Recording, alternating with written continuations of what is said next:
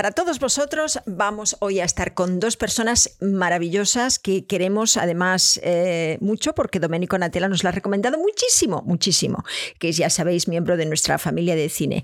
Entonces, eh, ellos están en Paraguay, que es, eh, ya sabéis que la capital es Asunción, o sea que de algo tenemos ahí, porque Asunción es Asunta.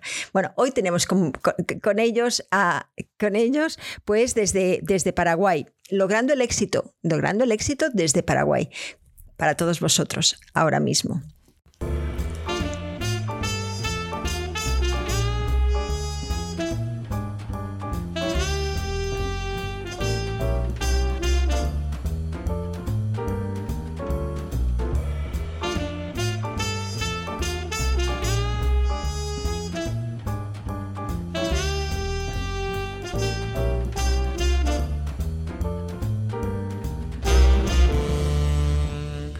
Pues aquí estamos. Eh, Domenico, estás con nosotros. Cuéntanos de nuestros invitados hoy.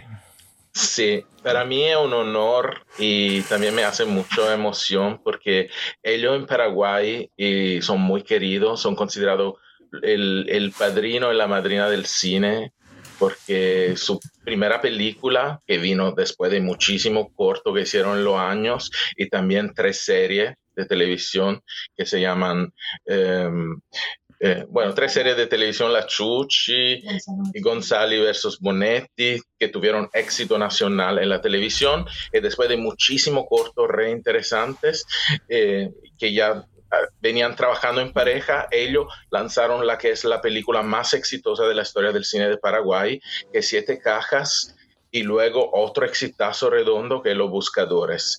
Y esa película han creado un hito y un mito en el, cine paraguayo porque son las películas más vistas de toda la historia de Paraguay y también en Argentina son la película extranjera eh, paraguaya más vista en toda la historia, bueno, del cine actual, ¿no? Y y han llegado con siete cacas a ganar 30 premios, a visitar muchos países, a salir en mucha prensa, hasta también en, en, Hollywood se habló de ellos. De hecho, Los Buscadores fue comprado por HBO y también nada menos que los Goya le dieron una nominación al Siete Cajas. Y son muy queridos también porque tienen una escuela, taller integral de actuación, trabajan en publicidad y todos le conocen aquí y son en serio, excelente persona y profesionales, obviamente. Entonces, para mí un gustazo presentarle e invitar a la familia de cine a conocer sus trabajos y también, ojalá, alguna colaboración entre Asunta, ellos, o también con la familia de cine, donde tenemos mucha gente, muchos actores y actrices de Argentina también. Bueno, pues para todos vosotros tenemos a Tana, Ah, ¿no lo puedes poner? ah, bueno, ah, perdón, perdón, pensaba que podías poner uno y después de otro, perdón. Ah, eh, a Tana Shembri y a Juan. Eso es. Oh, mira. Juan Carlos, Juan Carlos. Ah, mira, eh, Tana ha desaparecido. Ah, y eso. sí. Problemas con la conexión, ¿no? Que hemos tenido antes también, pobre. Eh, sí, bueno, bien, Juan Carlos, pues eh, vamos a empezar un poquito contigo entonces. Eh, Juan Carlos, ¿cómo, conoces a, Tana y cómo se produce esta simbiosis entre vosotros dos? Que a nosotros nos interesa mucho eso de trabajar en equipo, no estar solo, estar siempre ¿no? con alguien ahí. Sí, no, la verdad que hace unos, creo que 40 años que, que conozco a Tana. Eh, yo estaba en un colegio Cristo Rey, que era jesuita, y Tana estaba casi en un colegio a una cuadra del mío. Y, en realidad empezamos porque la hermana de Tana estaba en un coro, entonces yo visitaba la casa de Tana. Eh, y así nos conocimos, así como, como, nada, como dos personas que estábamos haciendo cosas distintas, pero empezamos a trabajar juntos en una serie que se hizo en el año 90 que se llamó La Disputa, donde Tana fue contratada como eh, para hacer claqueta. Ah, para hacer ah. claqueta. Y yo, yo era el, en ese momento yo era el, tenía 24 años y hacía como la dirección de fotografía de la serie y edición. Entonces nos tocó, como ella hacía claqueta, nos, nos tocó trabajar juntos en edición. Y, y desde esa vez, desde el año 90, es como que hubo una simbiosis tal en, una conexión tal de, lo que queríamos hacer, de lo que soñábamos, de, pero al mismo tiempo era hermoso porque también yo veía mucho cine francés, mucho cine europeo, y Tana veía mucho cine americano, eh, y, éramos, muy distintos en, nuestra manera de ver el cine, pero eso también creo que hizo que, congeniemos bien, digamos, que, entendamos también distintas miradas. Y nada, empezamos a trabajar juntos, empezamos a, hacer cortos y, a soñar con un, con un cine paraguayo. A soñar con un cine paraguayo que entonces no se soñaba, ¿no? Eh, debíais ser los únicos casi, porque... Claro, sí, Paraguay es, es, muy particular. Eh, no, no había industria, eh, no hay industria hasta ahora realmente, o sea, pero en ese momento había muy pocas películas paraguayas, que, muy poquitas, eh, yo la que más recuerdo, una que se llamó Cerro Corá, eh, en, los años ochenta y pico. Eh, y después, imagínate que nosotros en, el 2012, cuando estrenamos nuestra película Siete Cajas, Siete Cajas era la película número 20 totalmente paraguaya en toda la historia. Entonces, y estoy hablando también de, ah, no solamente de largos, digamos, también de, cortos, o sea que realmente en nuestro país se había producido muy poquito, muy poquito, y estábamos muy atrasados en todo. O sea, cuando nosotros hicimos no teníamos ni siquiera cámaras profesionales. Entonces era como muy, muy especial la situación de Paraguay. Eh, y, estábamos, digamos, lejos de, bueno, de Argentina, Brasil, que, son monstruos en, cuanto a cantidad y a, calidad, digamos.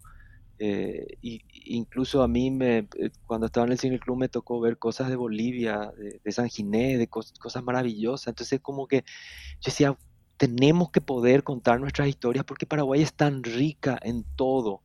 En, tenemos que poder, ¿verdad? Y era, lo tenía acá, ¿verdad? Eh, y tuve la suerte de que yo entré en un colegio jesuita donde nació un cineclub y yo tenía, sí, siete años y filmábamos en Super 8 y, y, esa experiencia a mí me, cambió mucho. Pero también tuve algo maravilloso que es una familia hermosa, mi papá que, amó el cine siempre, que tenía un proyector de 16 desde que yo tenía 5 años y, le prestaban cine, eh, películas de la Embajada de Francia, entonces vi mucho cine francés y, nada, y crecí así, ¿verdad? Mi mamá que me incentivaba mucho a, a, que yo mismo haga mis propias películas porque mi papá me regaló un proyector que era de tipo filminas, de tipo diapositivas, entonces yo dibujaba y proyectaba. Entonces era como, fue un proceso muy lindo de juego, de, crear imágenes, de crear historias, eh, de hacer el sonido de películas que, eh, que, obviamente no tenían sonido porque eran quietas, digamos, pero, pero fue, fue muy lindo.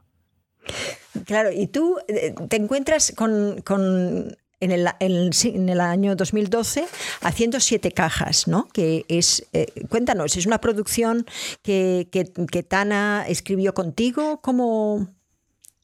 Viene así la mano. Nosotros veníamos, eh, eh, eh, nosotros empezamos trabajando en una productora que se llamó Alta Producciones, de ahí nos independizamos, empezamos a trabajar en, porque teníamos que mantenernos, entonces empezamos a trabajar en publicidad. y siempre hacíamos cortitos, cortitos, cortitos, hasta que tuvimos la oportunidad de hacer una serie en el 2005 en, el, en, un, en un canal de Paraguay que se llamó González versus Bonetti eh, que para nosotros era un milagro, porque conseguir de que un canal, digamos, nos dé ese apoyo y, y, y, y, que tengamos la posibilidad de generar ficción en Paraguay era casi un milagro. Nos fue muy bien de, de, taquilla, gracias a Dios, fue, fue también eh, económicamente fue rentable. Entonces volvimos a hacer una segunda temporada, después nos llamó el siguiente canal, que era La Chuchi, y ahí tuvimos eh, tuvimos un giro muy grande porque eh, en Paraguay se había filmado unas escenitas de Miami Vice eh, y vino el productor Asunción, nos reunimos con el productor, no me acuerdo cómo se llamaba él. Tana se va a acordar, pero lastimosamente ahora se, se desconectó. ¿De, la serie o de la película? No, de la película, de la película. De la película, dirigida dirigido por Michael, Michael Mann en aquel momento. exactamente. Con Luis Tosar está en esta película. Y, y, él vino y, nos reunimos con él, una amiga consiguió que nos reunamos con él y nosotros en ese momento ya teníamos, pero cinco años de, antes de, grabar la película, teníamos el proyecto Siete Cajas y nos dijo, si ustedes quieren soñar con hacer cine, tienen que dejar la televisión, porque la televisión les va a consumir todo. Y nos, eso obviamente nos cambió nuestra proyección global, dejamos hacer televisión y le empezamos a meter, eh, yo tenía la idea de siete cajas eh, y empecé a, escribir. Eh, Tana siempre miraba mis borradores, me daba también sus devoluciones y nos llevó, sí, casi cinco años entre terminar el guion, conseguir la plata. también, como te conté, no, había cámaras profesionales en Paraguay en ese momento se empezaba a hacer algunos comerciales con, las cámaras Canon, la, la, 5D. Entonces eh, hicimos una prueba eh, que nos, pareció posible porque una cámara muy sensible, entonces no teníamos que usar mucha luz. Y grabamos en el 2010 eh, la película con con un equipo maravilloso, con Vicky Ramírez en, producción, con Richard Careaga en dirección de fotografía y con mucha gente eh, hermosa en esta, en esta historia que ocurre en un mercado en un mercado que existe en Paraguay, que es como un mercado más emblemático, se llama el Mercado 4, y grabamos en el mercado real, ¿verdad? Con la gente, con todo, con una locura, pero yo también eh, en, en, el guion eh, tuve en cuenta eso y trataba de que rápido a los casi 20 minutos ya llegue la noche porque en la noche iba a ser más fácil de grabar. Oh, mira, yo tengo, tengo, que decir que tenemos, eh, ahora, antes fue Famine, ahora es Feast, que tenemos, eh, tenemos Tana en dos lugares aquí. Tana. Se no te nos ha sido, pero eh, Juan Carlos nos ha contado todo. Ha contado todo y ya está. No, no quiero trabajar más contigo. Eh, nos vamos, ha dicho que menos mal que nos Vamos a darse a Barcelona. Ya está. Oh. Mira, Tana, yo voy a desconectarte en tu móvil porque, uh, porque y vamos con tu ordenador, ¿vale? Porque ahora aquí estamos, ¿ok? Vale, entonces estábamos en que después. mira, todos estamos juntos con Domenico también. Muy bien. entonces, Tana, ¿cómo, ¿cómo, se llamaba el productor que hablamos eh, de, Miami Vice? Que, que Guzmano Cesaretti. No, el... Sarah Bradshaw, Peter Ian Bruges, Brian Carroll, Guzmano Casaretti, Peter, Jan Bruges, el, Bruje. Peter Jan, Peter Jan. Sí, Con él hablamos. no se te escucha tan, al menos yo no le escucho tan. Oh. a mí me gustaría que Juan Carlos contase lo del guion que se le había robado. ¿Me escuchan? Sí, te escuchamos bien. ¿Me escuchan? Sí. Dios mío, qué, problemas tenemos hoy eh, con la parte técnica. Entonces, guion. Eh, estábamos hablando del guion, ¿no? Del guion con, con ah, de siete cajas, ¿no? Que tú tenías eh, unas ideas que, que, ibas pasando a Tana, ¿verdad, Juan? Sí, Tana me daba sus evoluciones. Ah, y ahí Doménico se acordó de algo. Sí. Resulta que yo, yo era muy... Sí, Doménico. Sí, no, que él cuenta, ellos hicieron después un documental sobre el making of, que es muy famoso aquí en Paraguay, yo le pasé a lo de la familia de cine, y donde él cuenta que le robaron el guion, y es muy simpático, me gustaría que lo contasen él y, y Tan. No, resulta que yo era muy torpe con, con la computadora, entonces yo escribía a mano el guion. Y, sobre todo tenía como una estructura, escribía en fichas de colores, porque era una historia paralela donde encontré como un formato que a mí me, gustaba, que era como cada historia tenía un color. Cuando terminé de escribir después de dos años, eh, no tenía copia y dije, bueno, tengo que juntar, hacer aunque sea una fotocopia para que alguien más tenga esa copia. Y metí detrás de mi auto eh, esa mañana y al mediodía viene como nosotros tenemos una productora donde hacemos comerciales, ese, ese día viene una persona y me dice, eh, ay, quiero usar tu auto para, para buscar alguna locación. Y yo le presto mi auto, me había olvidado que, que, el, que, el, que, el, el guion estaba ahí. Y después de una hora me llama y me dice, Juan, me robaron el auto. Y me caigo desesperado porque era la única cosa que no tenía coche. Entonces nos fuimos a hacer la denuncia a la policía. Eh, nunca le vi llorar. ¿Nunca le viste llorar, Tana? Jamás, y, y, hasta esa vez. Así lágrimas y lágrimas y lágrimas.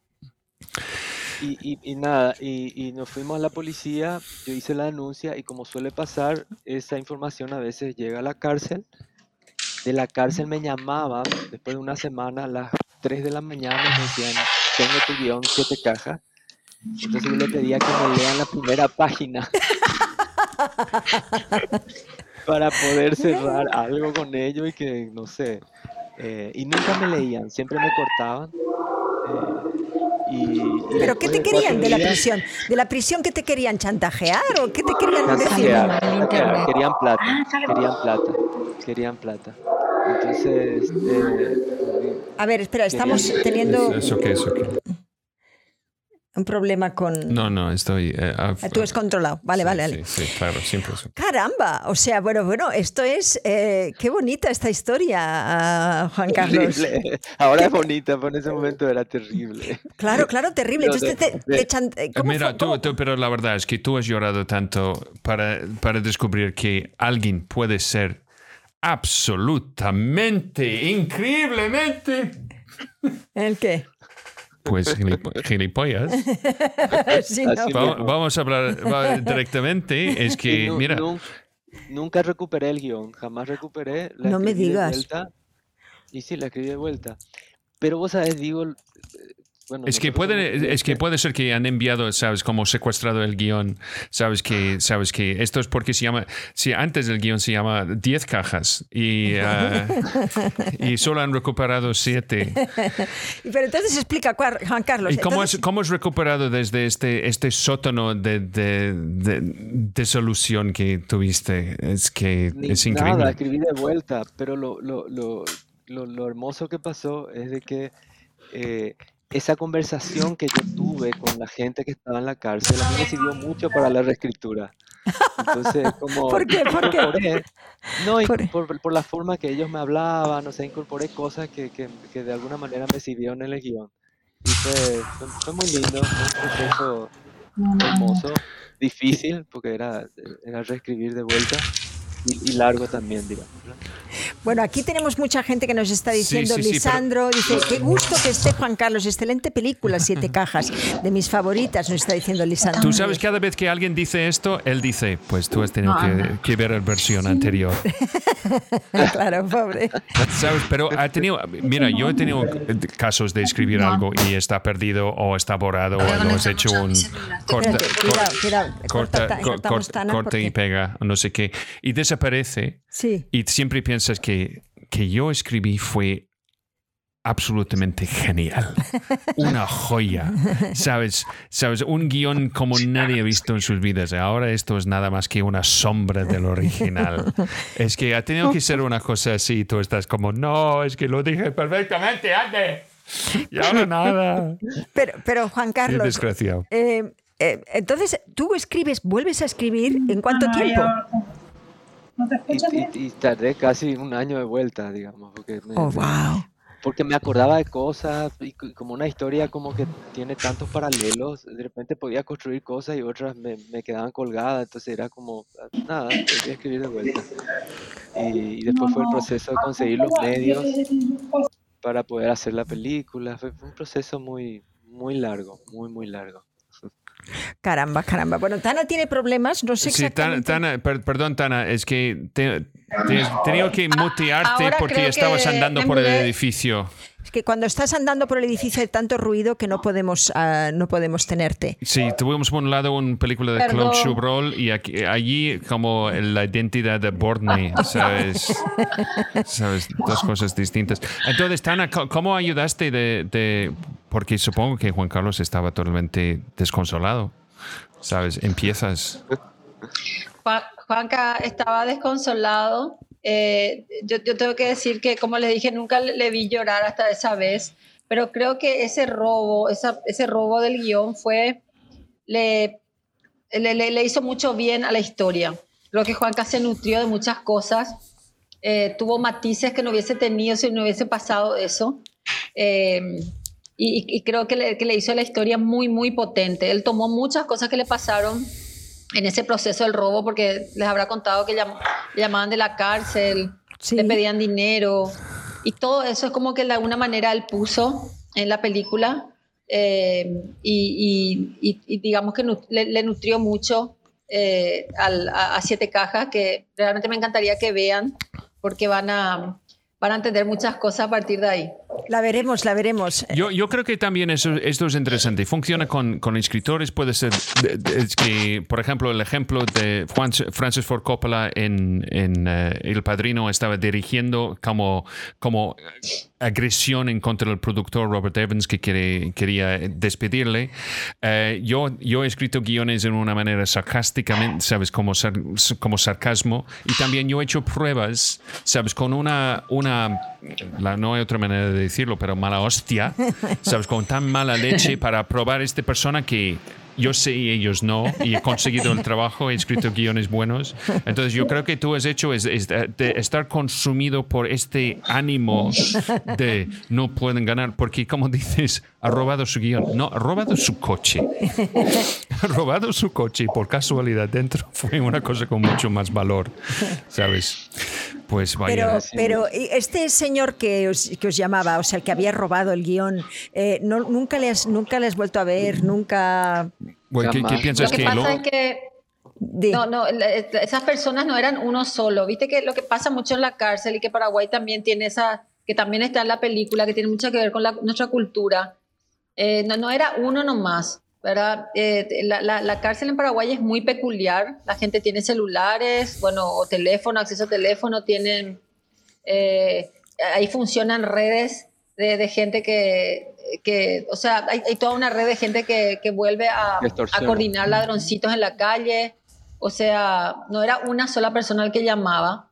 Probablemente son los únicos que tienen Apple TV, ¿sabes? Eh, porque yo no conozco a nadie, pero en la cárcel en Paraguay todo el mundo lo tiene.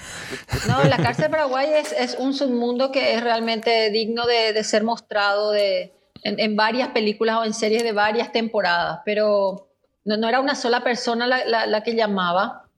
Eh, hasta que un momento Juanca le dijo, bueno, ya no me, no me molestes más y me dijo, esto ya me resigno y no, no, no, no voy a conseguir millón de nuevo, ¿verdad? Pero incluso en Siete Cajas uno ve también, inspirado en, en, todo lo que fue ese robo, lo que, lo que son los malos de la película, ¿verdad? Viste que en la película americana los malos tienen todo traje, eh, son más y eh, ya, ya ves con el Physic to Roll que son malos. Y en Siete Cajas los malos pueden ser tu, tu son tu, tu vecino, que son tus amigos, que pueden ser personas normales, que generalmente es así. Eh, eh, todo eso un poco, yo creo que Juanca se nutre con ese robo. Y tú ahí, eh, tú ahí estás colaborando, digamos, de, de mm, digamos, de todo de las propuestas que le hace él. Tú haces propuestas. ¿Cómo es vuestro trabajo en común, Tana? ¿Tú eres más gestora de eso, productora o cómo va? Vos sabés, Asunta, que yo hasta ahora digo, eh, no, sé muy bien qué soy, ni, ni, qué, soy en este mundo. yo, yo vengo del teatro, el teatro es mi primera pasión, yo soy directora y yo creo que tengo que ser recordada como una formadora de actores. Y le conozco a Juanca en 1990. Juanca ya era un joven eh, capísimo, un realizador que había hecho cosas maravillosas y fue mi gran maestro sin duda. Nosotros nos tocó estar en una miniserie que se llamaba La Disputa, que también era una de las primeras cosas que se hacían en el canal. Y a partir de ver lo que él hacía, yo me quedé maravillada porque es mi gran maestro. Yo creo que para mí Juanca es el referente más importante que tiene el cine en Paraguay. Es un genio, un capo. Eh, y, él me, me enseñó lo que yo soy en el cine, le debo a él mi, cómo nosotros nos dividimos es que a partir de encontrarnos, eh, yo trabajo mucho más con los actores, trabajo todo lo que es un poco el, el desarrollo del personaje, la puesta en escena, la coreografía en el, en el lugar de, de, rodaje. a mí me aburre mucho el, el tiempo que se gasta en, en las luces, me aburre profundamente y Juanca es feliz con eso y con la cámara donde va a poner y yo estoy así, ya ensayé todo con los actores, ya estoy así que ya, ¿verdad?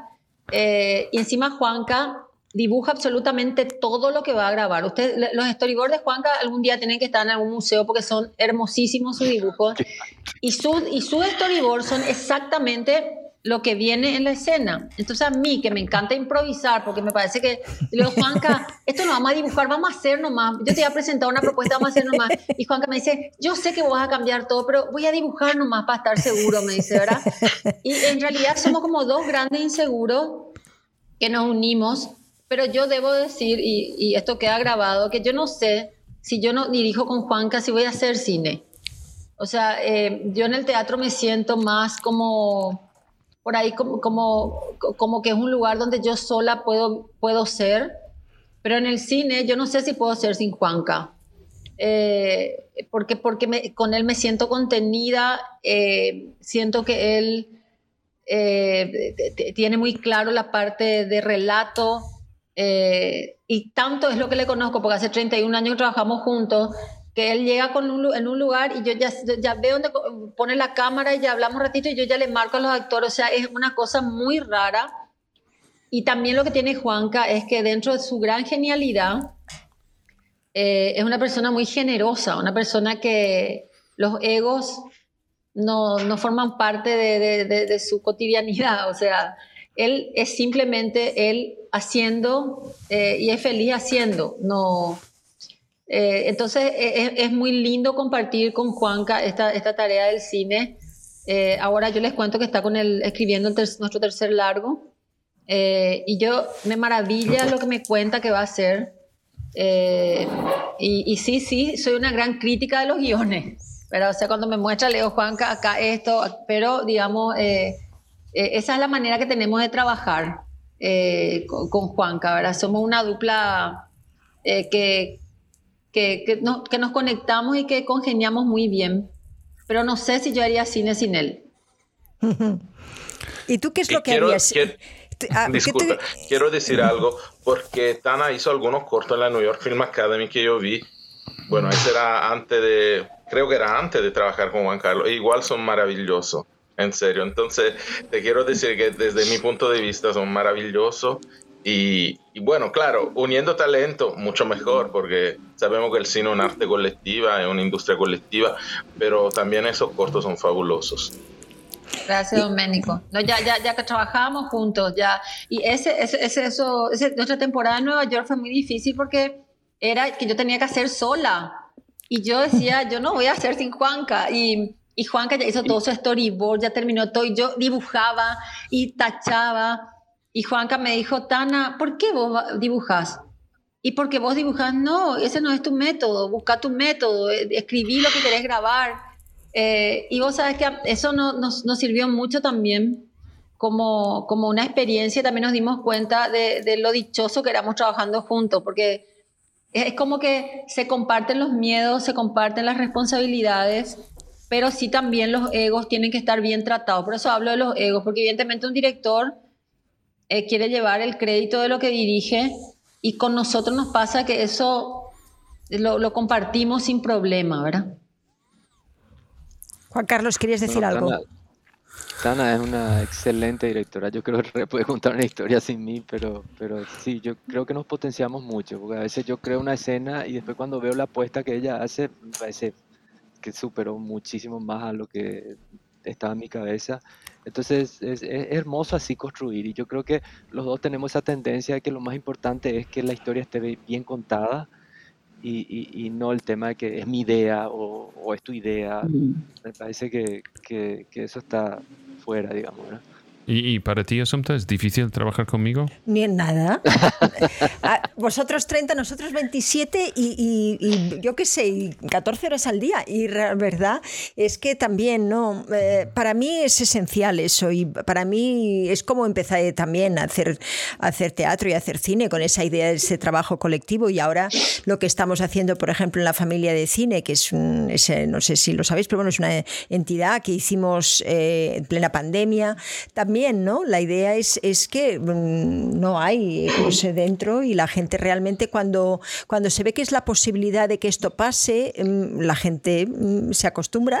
Ya, yo, yo, tengo, un, yo tengo un clase pendiente con, con Juan Carlos. Es una cosa que se llama Google Drive.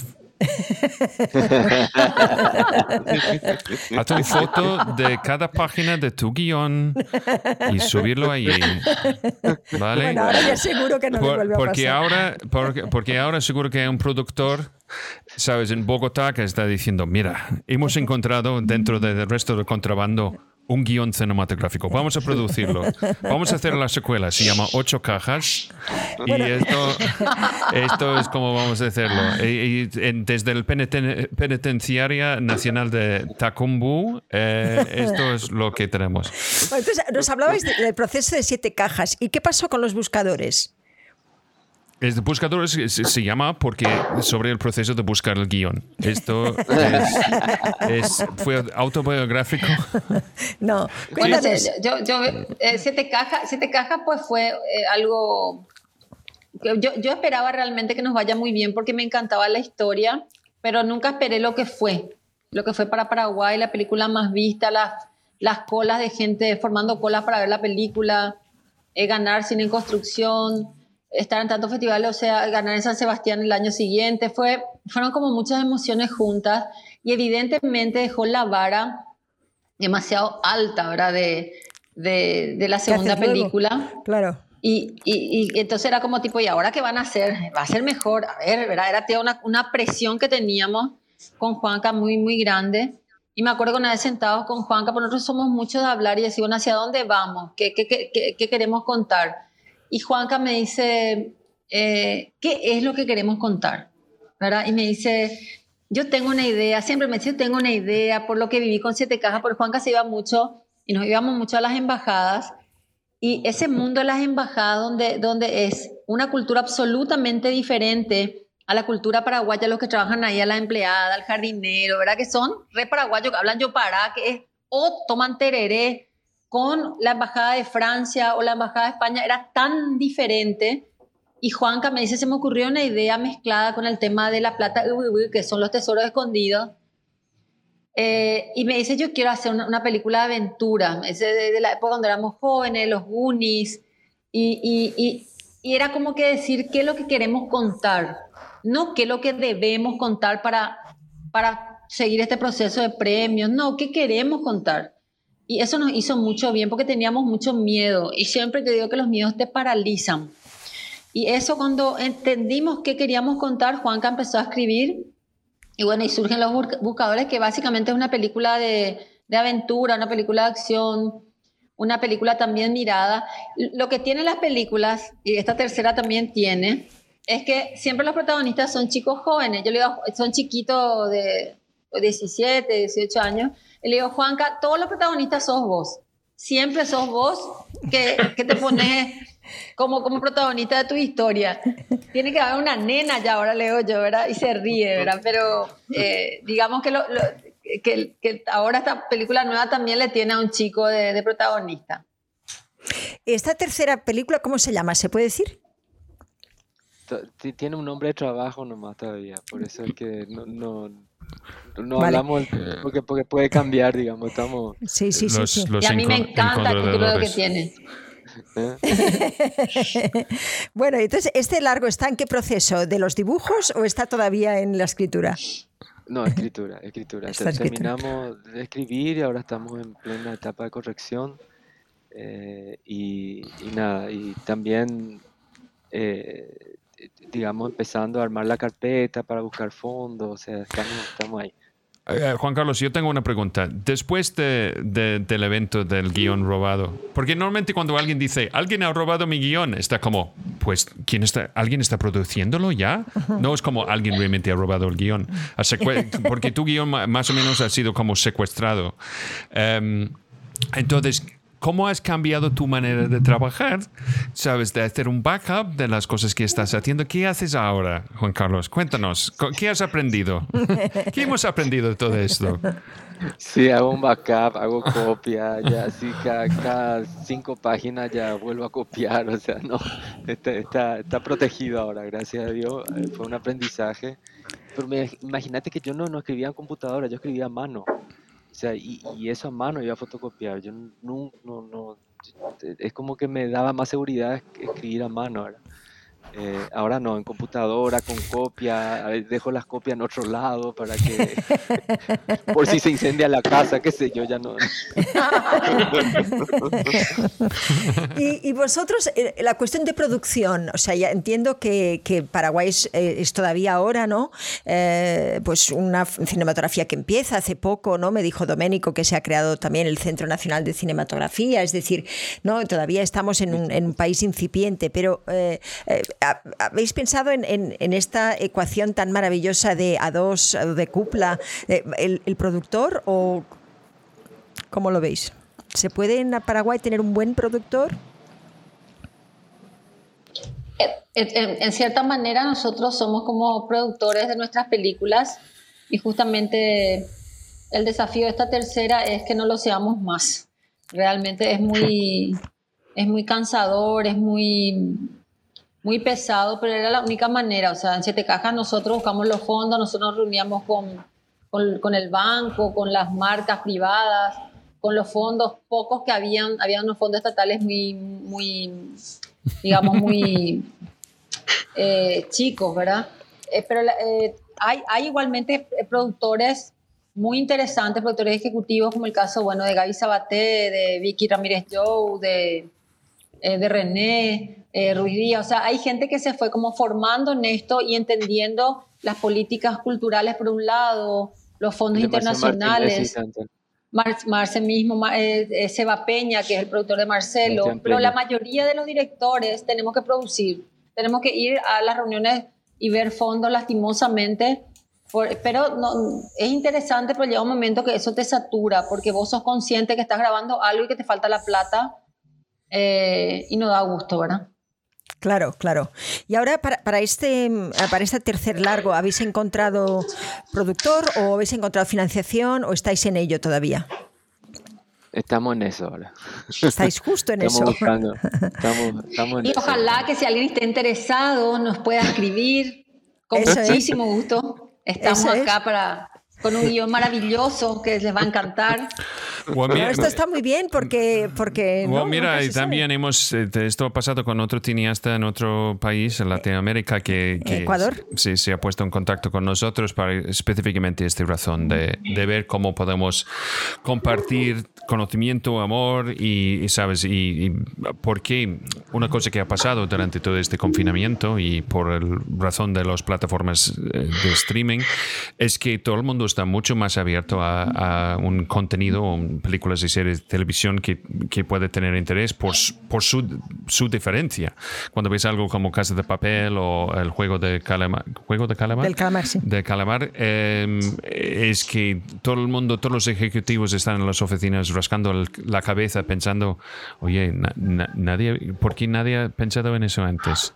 Claro. ¿Sabes? Entonces, eh, ¿sabes? Eh, estamos más cerca a, la posibilidad de realmente un salto, no solo al nivel nacional, pero también al, al, nivel internacional.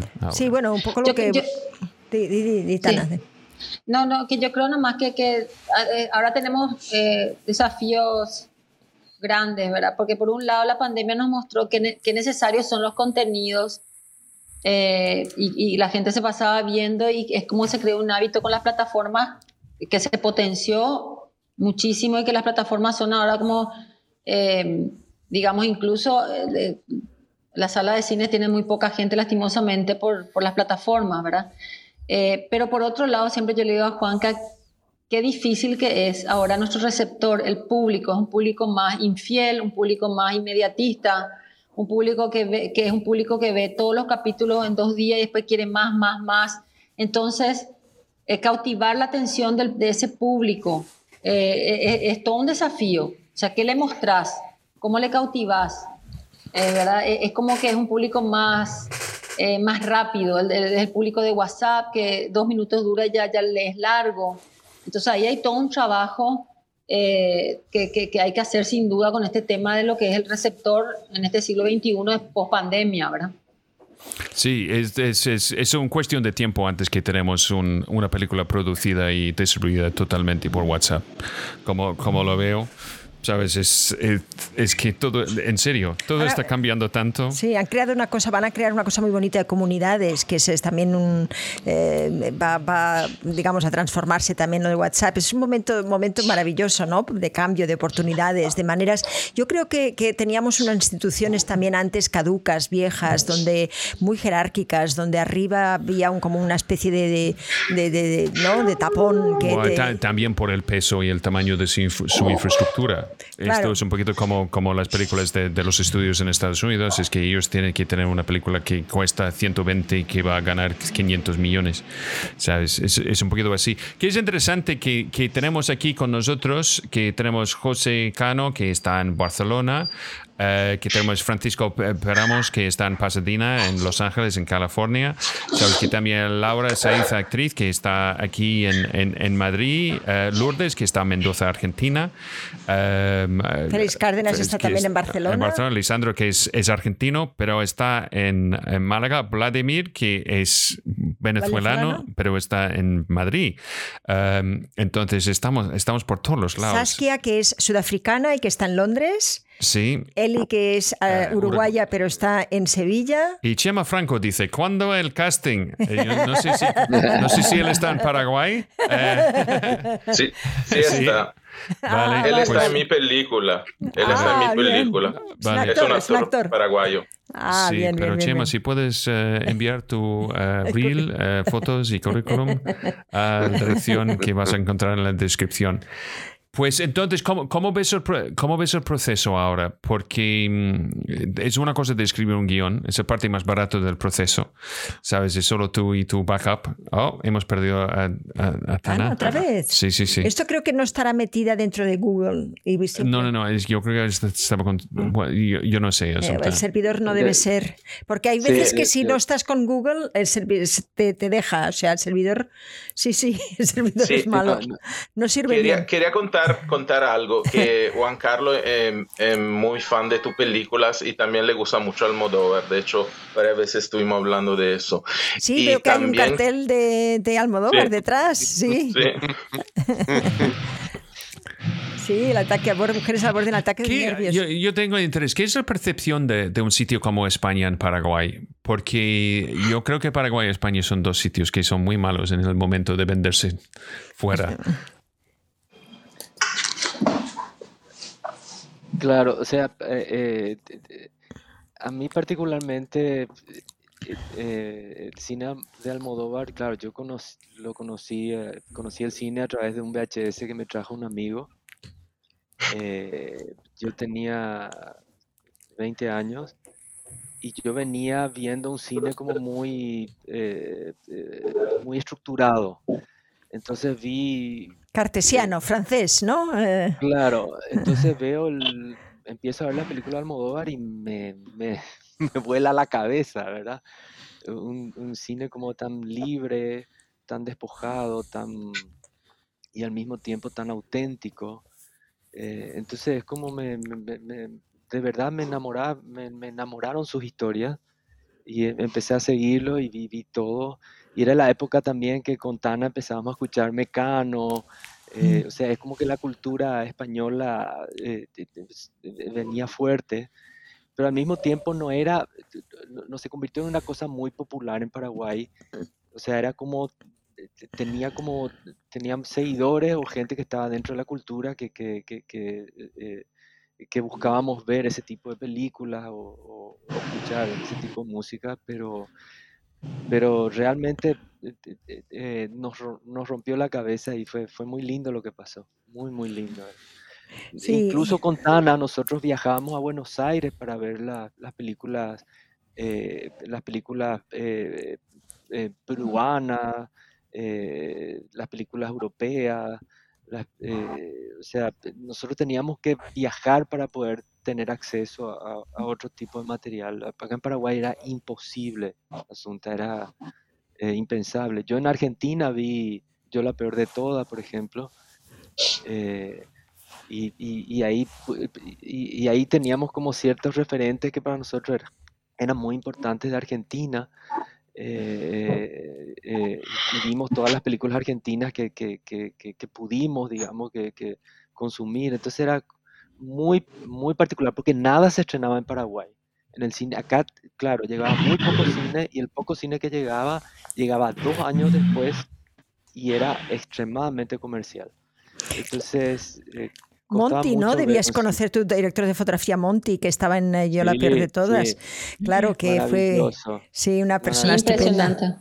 Una persona El arte- maravillosa, el sí. arte, el arte, y le conocimos. tu- sí, de repente tuvimos cosas maravillosas a través del, del director de la Cinemateca, Hugo Marra. eh, pudimos conocerla a María Luisa Bember, que vino a Paraguay, Sí. y hablamos con ella una vez. Y no, Dios mío, una persona fantástica. Eh, y, y- realmente sí tuvimos esos pequeños milagros que ocurrieron. Y, y- bueno, eh, fue, un- una esas fue conocerla a ella. Claro. eh, em, Tú estás muy bien en esta película, Asunta. Yo la peor de todas. Ah, bueno, no sé. El caso, Impresionante. el caso es que me dediqué mucho a la. Gracias, gracias, gracias. No, No, me dediqué mucho a la película porque eh, es- era importante para mí el siglo de oro y no con- y, y- y- y es, y es muy rocambolesco, ¿no? Eh, digamos. y hasta que no entras, yo me acuerdo que al final de la película, para mí, eh, leer una poesía del siglo de oro era muy fácil, ¿no? Y, cosa, y yo me acuerdo de, pero hace tres meses eso era dificilísimo, ¿no? Y, esto es lo que te da las películas, ¿verdad? La, conexión con otras culturas, con otros periodos de tiempo, con, otras personas, ¿no? ¿Qué es lo que a vosotros dos os ha dado el, cine? El conocimiento, el encuentro con las personas. ¿Qué más? Eh, ¿Hay algo que, que os gustaría todavía que, que os diera este cine? Quiero contar que, que es muy particular, eh, y bueno, y Tana sabe también. eh, eh, bueno, yo me conecto desde mi infancia con el cine a través de mi papá y mi mamá. O sea, mi papá que tenía, como te comenté al principio, un proyector de 16 milímetros y que veíamos los fines de semana películas francesas o sobre todo francesas. Eh, y en- entonces, eh, eh, mi, mi papá después cuando se jubiló, eh, eh, eh, su sueño era tener una, un- una sala de cine y cerca de mi casa se estaba construyendo un, shopping que ahora se llama el Shopping del Sol y él le propuso instalar unas, un- unas salas nuevas, pero que... y, su sueño era siempre, él siempre me decía, sería maravilloso que exista una película paraguaya que, que sea popular. Él siempre me hablaba de eso. Eh, y, y- y- y yo creo que mm, mm, indirectamente yo, yo escribí tratando de darle ese gusto a mi papá. Claro. ¿verdad? O sea, siempre, siempre en mi cabeza estaba, quiero que lo que escriba le identifique al- a la paraguaya, al paraguayo y que se sienta conectada con la película. Eso era muy necesario en Paraguay. Porque, que- que- que- porque era como que nosotros, imagínate, Asunta, nosotros veíamos, no, no- no había casi películas paraguayas, no había casi ficción en televisión en Paraguay. Entonces para nosotros era como más eh, orgánico escuchar, escuchar telenovelas mexicanas, argentinas, ¿verdad? Entonces cuando escuchábamos el tono paraguayo nos resultaba como extraño en la ficción. Y era muy Mm. raro. Además, nosotros somos muy particulares en, en, en, en nuestra historia, en nuestra manera de ser, y reflejar eso en una película y conectarse con el paraguayo en ese momento era muy necesario. Eh, o sea, eso creíamos nosotros y, y, y- yo creo que escribí la película de Siete Cajas indirectamente pensando en mi papá. Eh, lo, lo anecdótico y lo, lo- lo un poco triste que pasó también es que eh, nosotros terminamos de filmar y mi papá fallece casi dos semanas después, o sea, nunca vio la película. Eh, Ay, qué pena, entonces, Juan Carlos, qué pena. eh, eh, pero sí mi mamá vivió todo ese proceso, incluso eh, nos acompañó en, en- en- en- muchos festivales, porque Siete Ujú. Cajas estuvo un recorrido de 150 festivales, nosotros nos fuimos como a 50 porque eh, tratando de, de aprovechar al máximo la experiencia, ¿verdad? Eh, entonces, eh, sí, ella tuvo ese, esa suerte y, y- y- y- y yo, yo también, ¿verdad? Entonces, como que fue, fue hermoso. Pero eh, yo creo que, y también con los buscadores, era como esa, esa pretensión de, de llegar a ese público, digamos, más masivo, más popular, digamos. Eh, realmente nunca, nunca estaba en nuestra, yo, yo nunca pensé que Siete Cajas iba a salir de Paraguay, jamás. Yo le decía a Tana, Tana sí, era como, sí, pues sí se fue, vamos a estrenar, vamos a enviar. Incluso cuando ella me propuso, porque no teníamos la plata para hacer la postproducción, no teníamos la plata, o sea, teníamos solamente la plata para filmar. Terminamos de filmar y bueno, ¿qué hacemos? ¿Cómo hacemos? Y ahí alguien nos dice, eh, una, persona nos dice, ¿por qué no envían a cine de construcción? Yo le digo a Tana, Tana, ¿qué van a mirar en cine de construcción una película? Nosotros hicimos con una cámara de foto en, el mercado, con, con una estructura de un cine americano de entretenimiento, que no van a mirar, le digo yo a Tana. ¿Qué vamos a enviar? Vamos a enviar, ¿qué, importa? Me decía Tana. Y enviamos, cuando salimos seleccionadas entre las eh, seis películas, yo dije, esto es un milagro. Y cuando estuvimos allá y, y- y ganamos frente a otras películas, o sea, está, ima- imagínate que competíamos con una película producida por Luis Puenzo, que ganó el Oscar. Yo decía, a este no le ganamos nunca, ¿verdad? Cuando ganamos yo no podía creer, tenía vergüenza, pedía disculpas. Y cuando alguien se acercó de Cine Construcción y nos dijo, chicos, créansela, pero Siete Cajas es la primera película que gana por unanimidad los dos premios Cine Construcción. Entonces, realmente, eh, y, y- y- y bueno, ahí empezó una serie de milagros porque ahí todavía no habíamos estrenado en Paraguay. Y, en Paraguay, imagínate que la película más taquillera en toda la historia había hecho eh, 100.000 espectadores, que era Titanic, 150 mil. a 150 mil, perdón. Eh, y nosotros con siete cajas hicimos 350 mil espectadores. Entonces, fue una, una- un milagro, un milagro que es muy difícil de entender y que es muy difícil, no sé si se va a repetir alguna vez, porque se, se, eh, eh, fue, se- fue una conexión muy maravillosa con el público. Y algo hermoso que pasó también es que en Argentina pas- pasó algo hermoso. Nos costó mucho vender en Argentina. Yo envié personalmente a 18 distribu- distribuidoras. Nadie quería estrenar una película eh, paraguaya en Argentina. Y cuando la estrenaron, un- una persona se animó, que es en un cine de cine arte que, que queda cerquita del obelisco, eh, y había visto la película Mar del Plata y dijo, yo quiero estrenar la película, pero les pido eh, que, que- que- que solamente yo pueda tener la película. durante un mes". Exclusividad. exclusividad. Y la estrenó y, y fue tanta gente que, él, que él, eh, eh, él tenía tres salas, él eh, metió en dos salas. Siete Cajas se convirtió en la tercera película latinoamericana más vista. Eh, imagínate que está primero Ciudad de Dios, no, primero está eh, Amores perros. Amores Perros, Ciudad de Dios, después ya está Siete Cajas. Imagínense lo que es para nosotros. que, eh, eh, realmente es un, un- un milagro muy, muy, muy impresionante, digamos, ¿verdad? Eh, y, y- y- y- que ocurra esa conexión con la gente es, es hermoso. Yo creo que eso queremos con nuestro cine. eh, que se conecte con la gente. Yo, yo creo que cada película es como un hijo y tiene vida propia y va por el camino que quiere ir, digamos, ¿verdad? Pero y en algún momento hay que dejarle que, que corran solos, ¿verdad? Pero sí, sí buscamos eso, digamos, y, y creo que eh, con Tana es como que soñamos siempre que, que la gente se identifique con lo que hacemos. Eh, los buscadores em, tuvo éxito, estuvo bien, eh, eh, pensabais que, que, em, porque teníais miedo de hacerla después, ¿cómo fue el resultado? A Los Buscadores le fue muy bien. Los Buscadores es la segunda película más vista también creo que tuvo ciento, casi 200 mil. ¿Cuánto? 137 mil. 140 mil. 140.000 espectadores tuvo. Sí. En Paraguay, o sea, eh, eh, eh, Asunta, para que tenga una noción, en Paraguay pasar los 50.000 ya es casi un milagro.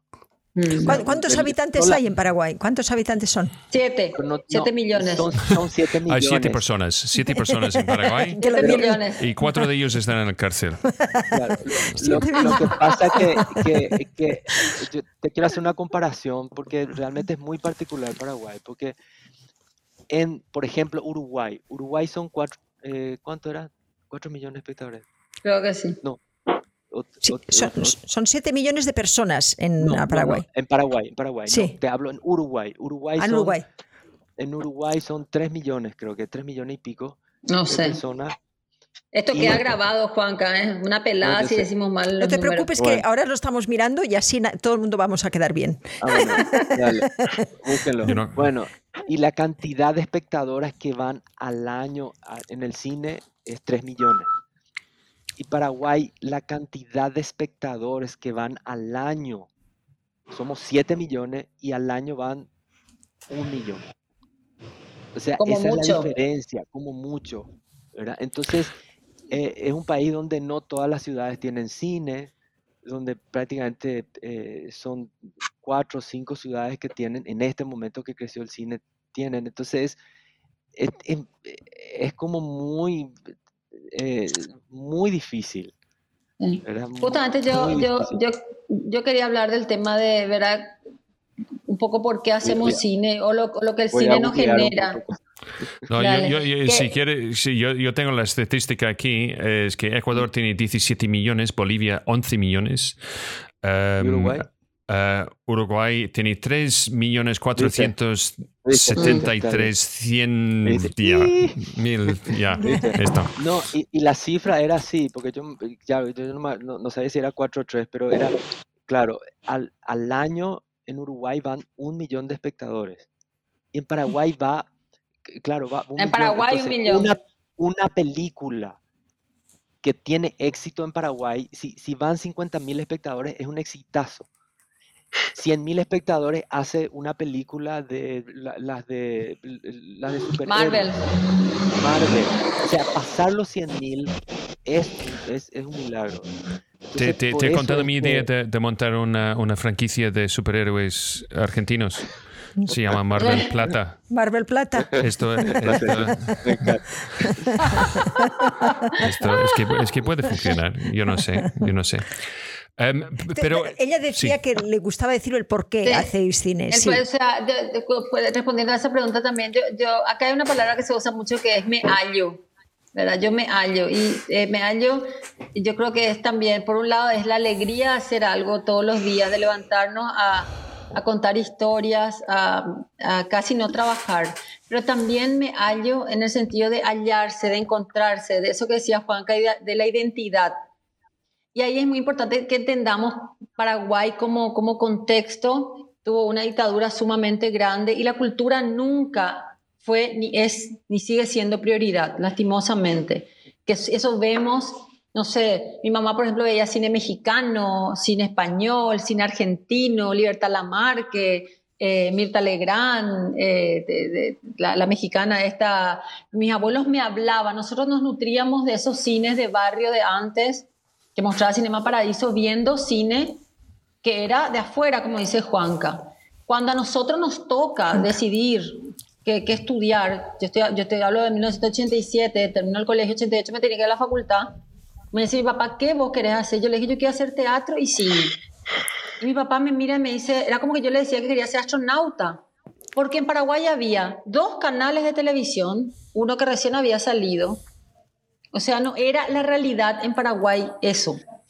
Entonces, eh, Pa- Paraguay culturalmente eh, tiene eh, inmensos artistas que han remado contra corriente, ¿verdad? Entonces, cuando el cine eh, empieza a tomar fuerza con Hamaca Paraguaya de Paz Encina, Cuchillo de Palo Renate Costa, que es un largo documental, eh, grandes héroes eh, que hicieron películas acá y que estrenaron en la sala de cine, Aramí, Hugo Cataldo, Darío Cardona, o sea, eh, digamos, pero eran como cosas que, que necesitaban una continuidad, ¿verdad? Entonces, es, es nomás como ubicarnos en que, en que eh, eh, Paraguay no tenía una cultura, o sea, no es una, no- tiene una cultura muy rica, pero eh, no, no, está apoyada, no está apoyada. Ahora más, pero, pero en la época que nosotros estábamos haciendo era muy difícil. El, el, el actor, la actriz, la gente que se dedicaba al cine eran artistas. Ellos son eh, artistas. Este es mi hijo médico, mi hijo abogado, ella es mi hija la artista. Así era. O sea, ahora sí se trabaja por dignificar esta profesión, ¿verdad? Por, ya, ya hay cada vez más gente que, que, lo está haciendo de una manera mucho más profesional. Eh, entonces, en medio de eso, nosotros fuimos desarrollando con mucho miedo eh, varias, varios guiones. Primero hicimos cortos, después nos formamos un poquito afuera. Eh, estudiamos una carrera que somos licenciados en ciencia de la comunicación, que no, no tiene mucho que ver con lo que nosotros hacemos. Eh, pero creo que coincidimos con Juanca en, tener, en, en, haber tenido padres que nos que apoyaron nuestras locuras y que, y que estuvieron ahí eh, viendo que su hijo querían ser astronauta en un lugar donde no, donde no, no había, había cohete, ¿verdad? Donde no había cielo. No había sí. cielo. sí, y, sí. y, yo creo que, que ahora miramos y, y, y, es muy fuerte que, que los chicos, no sé, nos terminaba siete cajas y te decían, ahora sé lo que quiero hacer, ahora sé lo que yo quiero hacer. Eh, gracias. Y, y, que, te vea, que te vean a vos como referente y que te digan, esto es lo que yo quiero hacer y te agradezco, te agradezco por eso, te agradezco por... Y es muy fuerte, es muy fuerte porque es un peso de responsabilidad y porque es muy fuerte porque dijiste, de, decís, vale la pena lo que en estos años construimos con, con mucho sacrificio, ¿verdad? ¿Y cómo? Es una pregunta, Tana, porque tú, tú empezaste en teatro. ¿Cómo ha sido la transición desde, desde teatro a cine? Porque para muchos eh, esto es un, es un salto complicado. ¿Cómo ha sido tu proceso? No sé. Gracias. Entonces, eh, Juan Carlos. ¿Sabes qué? No, no, siempre, yo le decía a Juanca, porque siempre vivía entre, hacía, hacía teatro y soy formadora y eh, de repente, eh, o sea, y hacía cortos. Le decía Juanca, no sé qué es lo mío, me siento mal porque parece que le estoy dando más bola acá y cuando hago teatro extraño el cine y así. Y me dijo, Juanca, no te cuestiones más, estas sos vos. Estas sos vos y, y bueno, y, y, y te, tengo temporada en que estoy mucho en el teatro eh, y tengo temporada en la que, en que me estoy eh, filmando, pero lo que sí te puedo decir que las obras que yo hago, mis obras de teatro, vos ves y hay mucha influencia del lenguaje audiovisual. Mis obras son casi sin texto porque es mi línea de trabajo. Yo digo que hay, hay como una super eh, población de palabras en el teatro y se dice mucho y yo tengo mucha influencia de la danza teatro en lo que hago. Eh, y en el cine yo transporto toda mi experiencia eh, con, con el trabajo del actor. Entonces yo creo que quiero pensar para sentirme bien, que se nutren, ¿verdad? Pero a veces yo digo, ¿qué es lo que soy yo? Porque no, no soy ni, ni una acabal teatrista, ni soy una cine, cineasta, o sea, digo, ¿qué soy? Entonces digo, bueno, creo que lo que coincide con los dos mundos es que soy formadora de actores y de actrices. Eh, y, y, y, formadora sobre todo desde despertar en ellos eh, su, su lado creativo, de ser actores proponentes, actores que entiendan el, el, el, la organicidad, eh, la honestidad en el trabajo. Eh, y, y, eso es lo que te puedo decir que soy, pero siempre está mi lucha entre el teatro y, el, y, y digo, ¿qué, ¿qué, soy? ¿verdad? ¿Has tenido la oportunidad de participar en los castings para las películas? Siempre hago los castings. ¿Y, y, hago y qué es tu filosofía y cómo, cómo te enfrentas a los castings? ¿Y qué son los consejos más importantes para ti que puedes, que puedes dar a un actor? eligiendo actores. Tana es increíble. Realmente tiene un ojo único. Ahora, por ejemplo, Asunta, hay un casting para vos en nuestra película que sos vos. No me digas. Todavía Paraguay. Si quieres un self-tape, ¿eh? tendremos que hablar. No hago self-tapes. No hago self-tapes. Esto queda claro. No, yo quiero decir, el concepto de self-tape es tú estás haciéndolo yourself. Sí, que solo tú estás haciéndolo. Tú tienes un sí, gran sí. equipo atrás, Asunta. Exacto, te tengo sí. a ti. Sí, sí, sí. Pero, pero... No, eh, el, el, el, casting, yo, lo que pasa es que el, el casting, lo, lo, las dos veces que me tocó hacer el casting para las películas, lo, lo hice yo personalmente con un equipo, evidentemente, que convoca, porque, eh, a ver, cuando vean las películas van a entender, los protagonistas son chicos eh, jóvenes que la, la, idea es que, eh, que realmente en Siete Cajas era que le busquemos al protagonista en el mercado, nuestro, en el mercado de Asunción donde transcurre la, la película. Entonces, ¿qué, ¿qué, yo hice? Hice como un poco lo que hizo Ciudad de Dios, hice como un taller, un taller casting donde mezclé actores profesionales con gente del lugar porque necesitamos tener esa cosa auténtica del chico del, del, lugar. Finalmente nos salió del lugar el chico, vino de Tobatí, que es el interior del país, y ahí mezclamos, digamos, estas experiencias. Entonces eso hace que yo trabaje con actores muy generosos, actores que ya son consagrados, que quieran venir a participar del taller. Uh -huh. Y una cosa parecida hicimos con los buscadores, eh, donde trabajamos como, una, como un taller. Eso, ¿sabes qué implica? Implica, por ejemplo, que el personaje de, no sé, de la abuela estén cuatro consagradas actrices en el lugar, ¿verdad? y ellos ven cuando pasa la, otra persona, ¿verdad? Y fue muy simpático porque en una, una de las veces pasa una actriz que es Amada Gómez, que es la que quedó como la abuela en los buscadores, y me dice otra actriz que es Ana María Inmiscos, me habla así, me dice, Tana, yo me voy porque ella es el personaje, yo no sé qué estoy haciendo acá, yo me voy, me dijo, ¿verdad? Y yo le dije, no, Ana, quédate, quédate, pero es que es ella el personaje. Y es muy lindo ver eso, porque la, gente, la misma gente ve lo que hace el otro pero es una manera de trabajar que aceptan porque se, eh, hacemos una mezcla con gente no profesional. No siempre eh, se, se, debería trabajar un casting así porque es difícil, o sea, no, la gente no, no, no, no, no va a querer hacer siempre eso. Pero cuando vean las películas van a entender por qué, porque la mayoría de los protagonistas son personas muy, eh, muy jóvenes y, se, y, y vos al ver, como este es un país muy chico, vos no podés ver a alguien que ya le ves en la tele, que ya le viste en la serie, porque vas a decir, no, yo no le creo tiene que ser alguien nuevo, alguien que vos nunca le viste. Entonces te mete en la película. Por eso es que hicimos de esa manera. Vale, pues entonces con, con vosotros un actor puede hacer dos películas a la vez. Su primera y su última. Vale. Muy bien. Qué cruel pero, el mundo, ¿eh? Qué cruel. El mundo es cruel, el mundo es cruel. Pero, pero, pero, Tana, pero ¿qué, los que qué? actúan en nuestras películas actúan en todos lados ahora. Están en Lali González, que es no, la No, no, sí, lo sé. Es, un, es, un, es una prueba. Pero Tana, para, para actores que tienen que ir a un, a un casting, ¿qué consejo ¿Sabes qué quieres ver? ¿Sabes? Un actor que puede ser que tiene un poquito de formación, ¿sabes? Que quiere con, conseguir el, el papel. ¿Qué, ¿Qué, recomiendas a un actor en su preparación? Eh, bueno, lo primero es que se informe mucho acerca del, personaje. Eso yo siempre le digo a los chicos, ¿verdad? Tienen que, informarse mucho.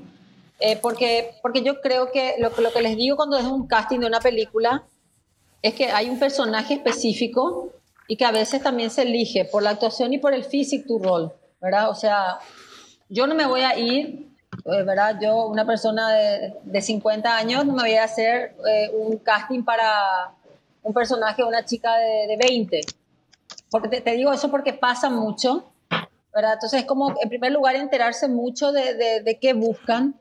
Y después yo creo que es, es siempre yo digo, es esa desnudez de de irse eh, muy, y que es tan complicado y difícil, ir, no, irse relajados, ¿verdad? Por, eh, porque eso te ayuda con la organicidad, te ayuda con, con el enfrentar a la cámara, con el enfrentar a veces al, al, al, castinero que a veces es muy cruel, porque hay gente que es muy cruel cuando hace casting.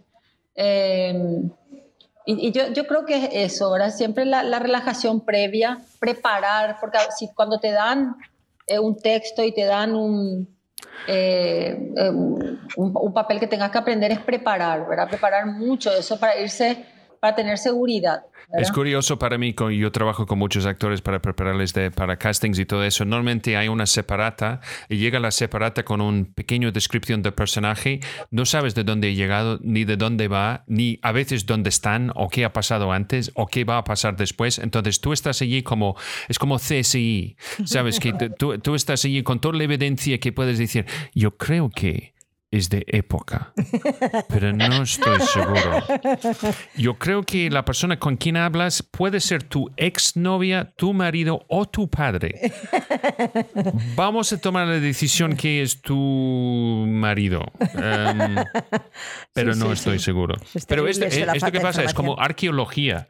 Sabes que encuentras los restos de una historia, los trozos, y intentas de construir una civilización, sabes, de una jarra rota y un hueso. Y esto es con Eh, quien tienes Bueno, que... te- tenemos que pasarte el código. Bueno, a los dos os tenéis que tenemos que pasaros eh, pues, nuestro código de buenas prácticas porque es algo que hicimos es del actor en el audiovisual y repasa todos los eh, digamos eh, la manera digamos ideal de trabajar entre pues directores de casting y actores, entre agentes y actores, entre directores de fotografía y actores sonido y actores, en fin. Y, y- y lo hicimos con 50 entidades. Ahora está digamos en plena difusión y bueno y, y creo que también puede servir porque es algo que, que, bueno, que, se ha hecho con mucho cariño y sobre todo por eso, ¿no? Porque al final eh, la ética en las cosas, ¿no? Como tú dices, ¿no? Es que hay, hay castings que son muy crueles y, no hace falta realmente. Es un trabajo, como decía Juan Carlos, que tenemos que hacerlo del juego, a partir del juego y a partir de, del amor y de compartir historias, ¿no? Y de, realmente, pues eso, mm, eh, intentar que la gente se, se, sea se sienta reflejado y que, y que no solamente que pase un buen rato, pero que le haga también reflexionar, ¿no? Creo que eso es un Así poquito mismo. para qué lo hacemos, Sí. ¿no? Eh, Sí, sí, entonces, Y, y también cuando, cuando pasa eso del texto que, eh, de, de que no sabes de dónde venís ni nada, yo creo que ahí le diría al actor que se juegue, porque el actor tiene que ser un actor proponente.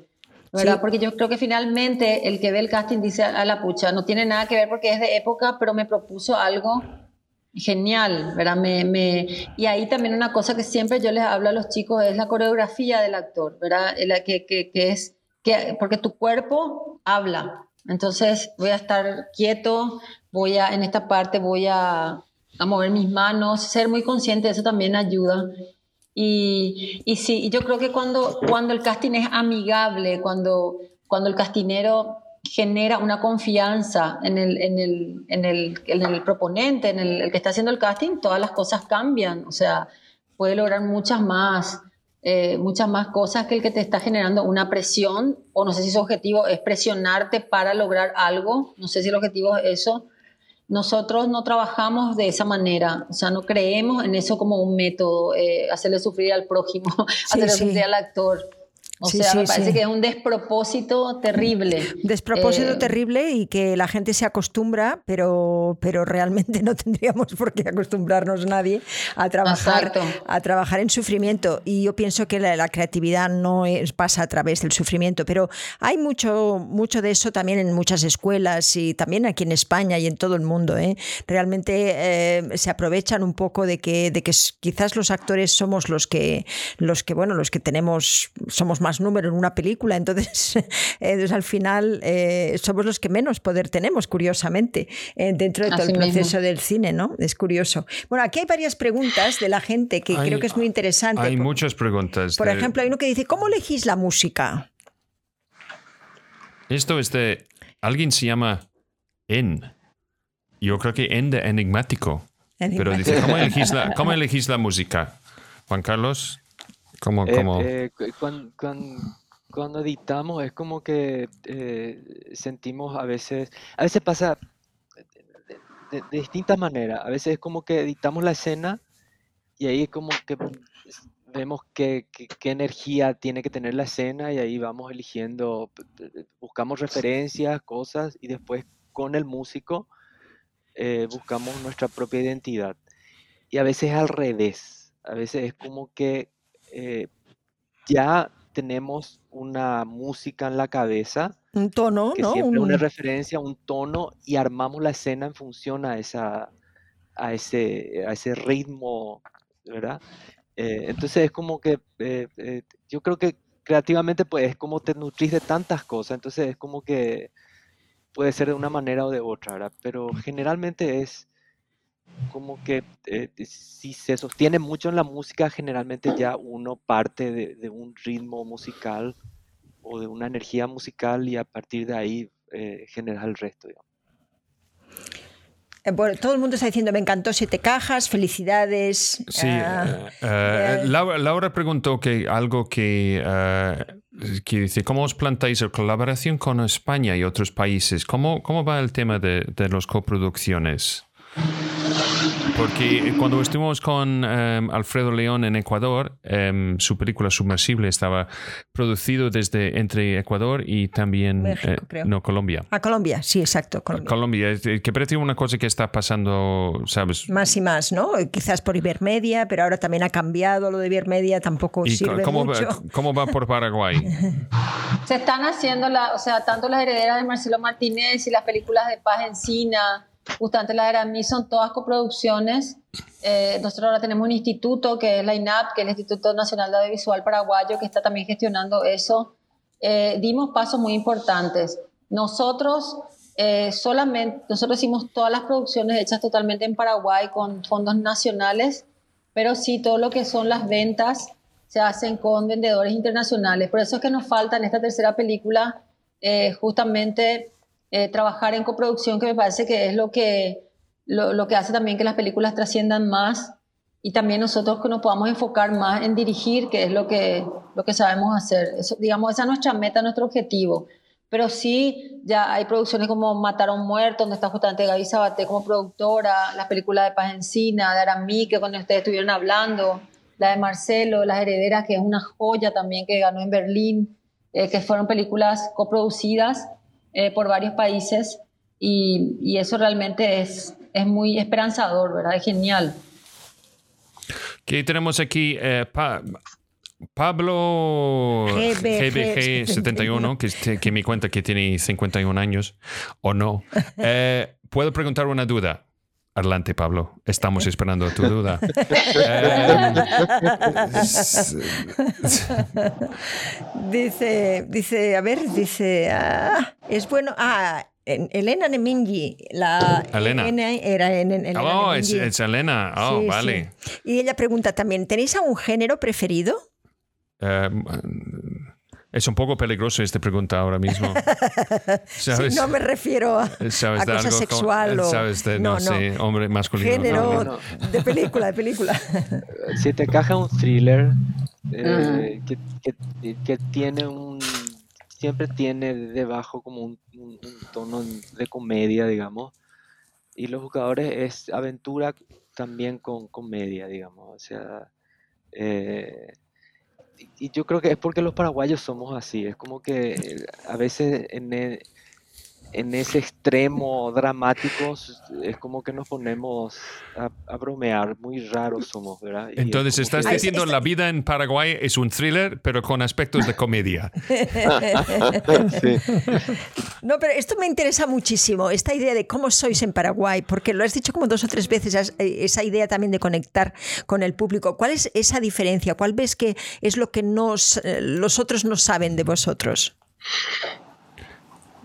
Porque Claro. aquí en España es más guay que Paraguay. Esto sí, es, eso es lo que decimos siempre. es más guay que Paraguay. Y, y la otra cosa que yo pregunto a actores, ¿tú, tú sabes cómo hacer una- un acento paraguayano? Y dice- Paraguayo. paraguayo. Y está como, eh, no. No. porque no han tenido la oportunidad, no, no han tenido la oportunidad de oírlo. De oírlo, no, no, no, es verdad. Bueno, entonces, ¿qué diríais que es?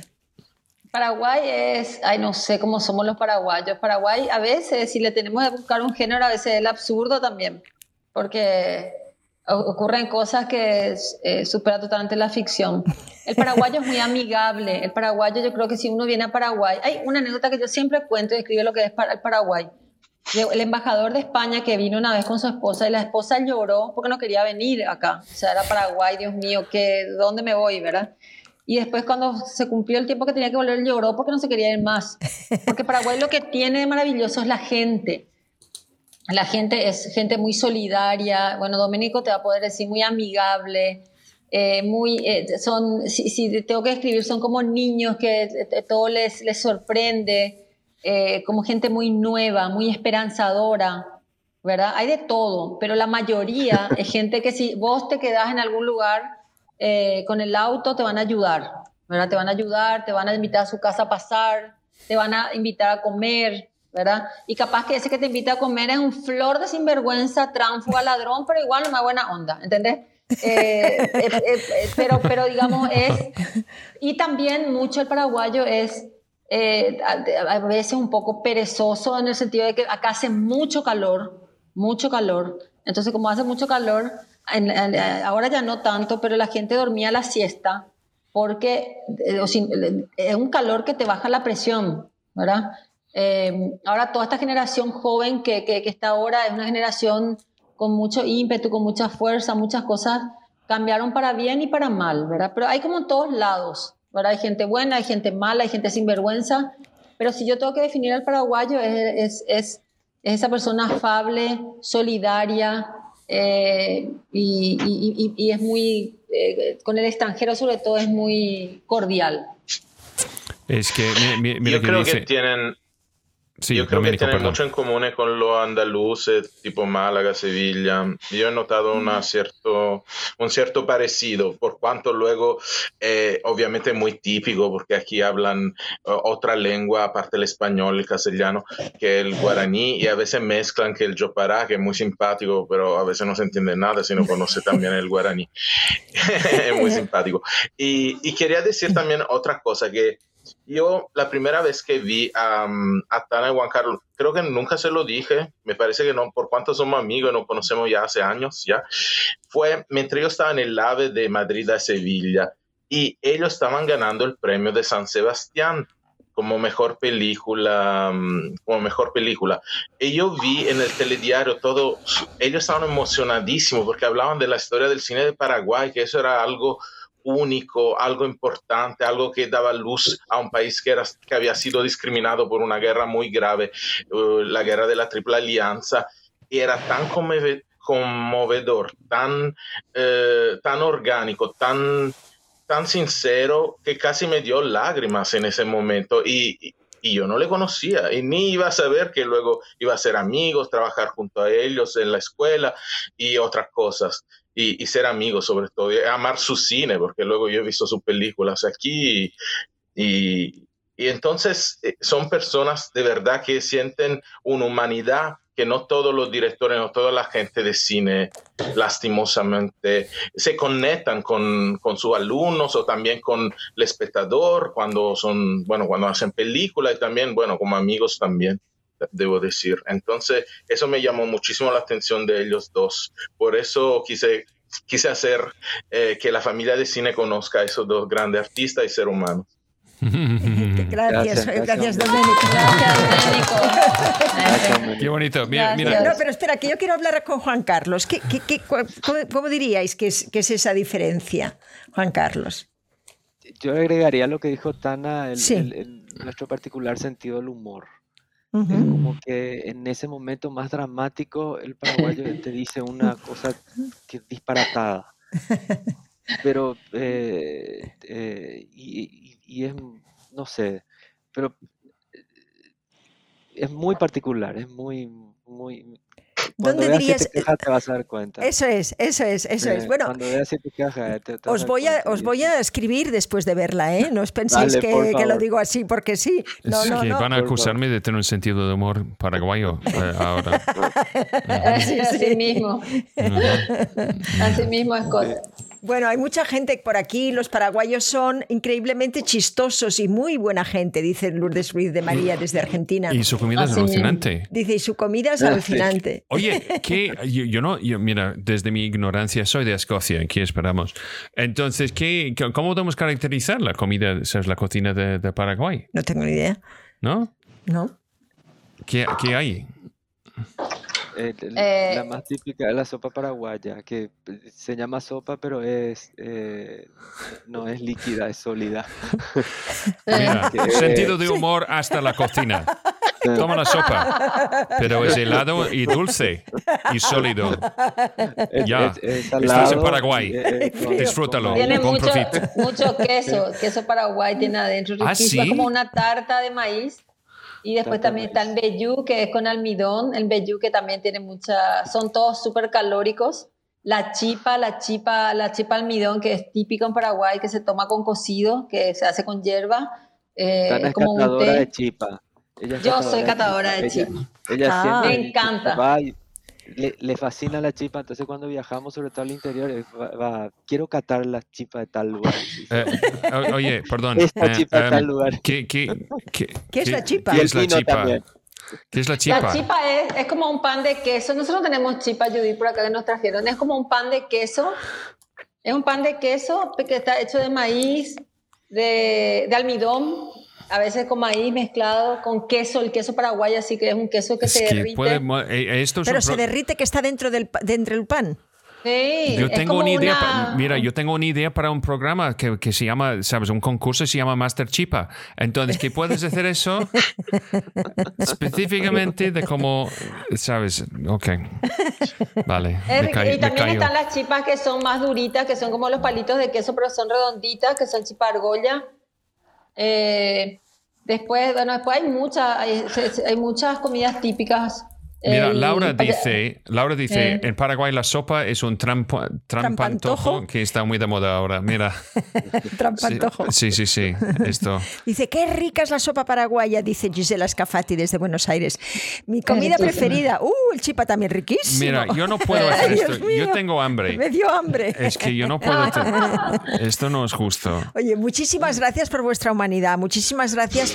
Nos encantaría que fuerais padrinos de nuestro código de buenas prácticas dentro de, de Paraguay que, que lo pudierais traer a, a este IBAP, al Instituto de Cinematografía, que pudiéramos tener, pues, pues yo qué sé, mm, a lo mejor pues poder ayudaros con lo que queráis de coproducciones aquí, que, que creo que para esto también es la familia. Y como dice Lisandro, en algunas de estas cosas eh, nos tenéis para lo que queráis, realmente. Es decir, que, bueno, mm, Aquí, aquí está. Dice Lisandro, aquí la familia de cine es súper disponible para tu próximo proyecto. Sería un honor trabajar con ustedes.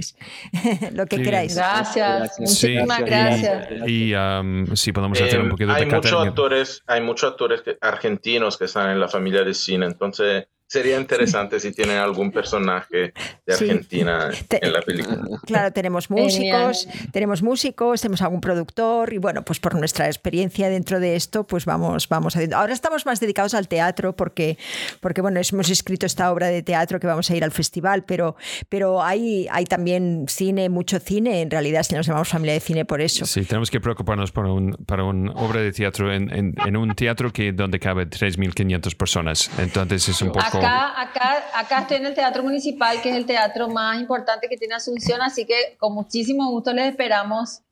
Qué honor va a ser para nosotros tenerles.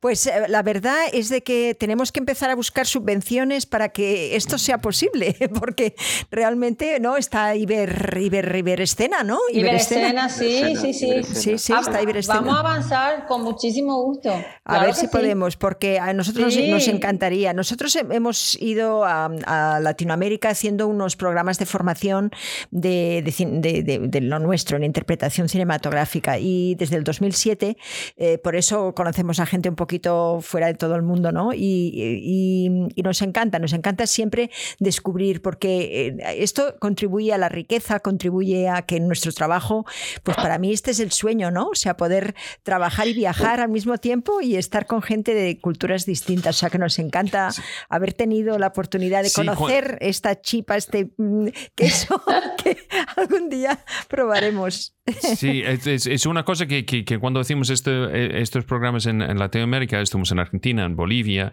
y de- después en Costa eh, Rica. Costa Rica y también en Colombia, pero hemos saltado totalmente a Paraguay. Y parte Sí. del problema con, con los otros sitios como Perú, como Chile, etcétera, es porque no, no hemos tenido ningún punto de contacto Claro, para, para claro. ir allí. Mm. Y el punto de contacto aquí ha sido Doménico. Muchísimas gracias por este encuentro, porque realmente ha sido un, un descubrimiento y creo que, que, bueno, que será maravilloso ver siete cajas y seguiros con los buscadores y a ver esta tercera que también intentaremos para todo lo que queráis. Ahí estamos aquí. Todo, todo el mundo está diciendo gracias a Domenico. Gracias, gracias, muchas gracias, Doménico. Gracias, Ah, Doménico. mira, mira esto.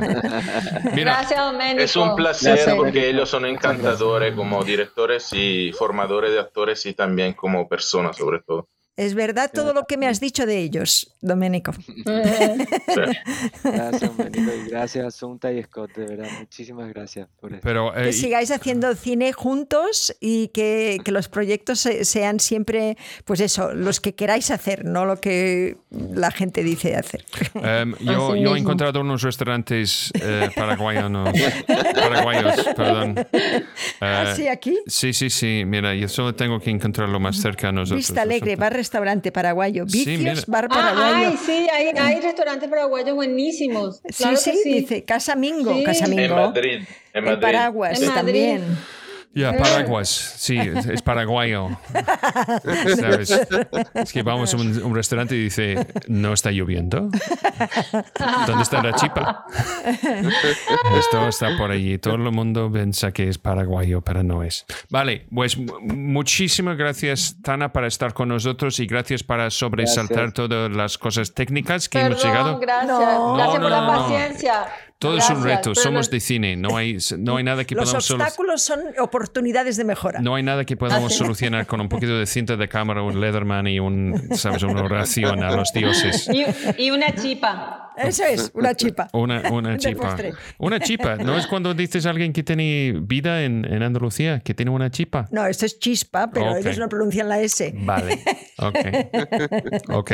Gracias, Domenico, para, Juan traer Carlos, estos, por eh, tener tanta personajes. pasión y jugar con el cine. Um, ahora, Gracias, um, y vamos a tener un pequeño after show, como siempre, pero mientras que Asunta y yo, tú, tú y yo, con suerte vamos a estar aquí en inglés mañana a las 8 de la tarde, Con pero suerte. tenemos el la lectura de nuestra obra de teatro. No sé, no sé qué No sé vamos qué a cuánto, pasar. cuánto va a durar y tampoco yo en mi clase de guion no sé qué va a pasar. Pero mientras eh, estamos aquí eh, a las 8 en España en inglés y en, en viernes estamos en castellano otra vez a las 6 de la tarde y entonces, hasta entonces, más. Y mejor. Pues eso.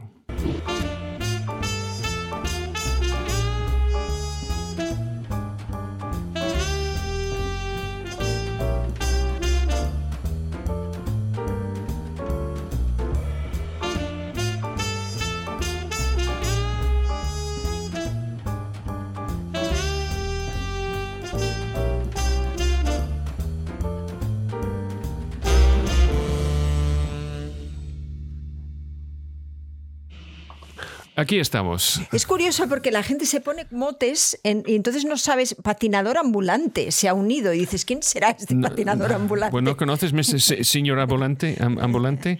Pues aquí estamos, eh, de vuelta. Ya, es curi- Entonces, ¿cómo, ¿qué es em, el teatro en Paraguay? ¿Es de todos los tipos? ¿Es clásico? ¿Es contemporáneo? ¿Es que hay un poquito de todo? ¿Cómo funciona, Tana? Hay un poquito de todo, hay un poquito de todo.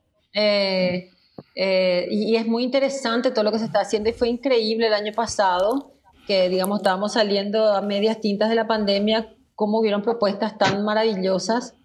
eh, pero evidentemente eh, falta más apoyo, ¿verdad? Eso es una, una cosa que falta más apoyo. Yo creo que con más apoyo vamos a trascender más todavía, pero hay de todo, ¿verdad? Yo ahora me toca estar en el Teatro Municipal, donde, bueno, está el ballet, el ballet eh, moderno y contemporáneo, está la orquesta, eh, la, la OSCA, eh, y también las propuestas de, de gente joven que estamos tratando de que entren más al teatro, ¿verdad?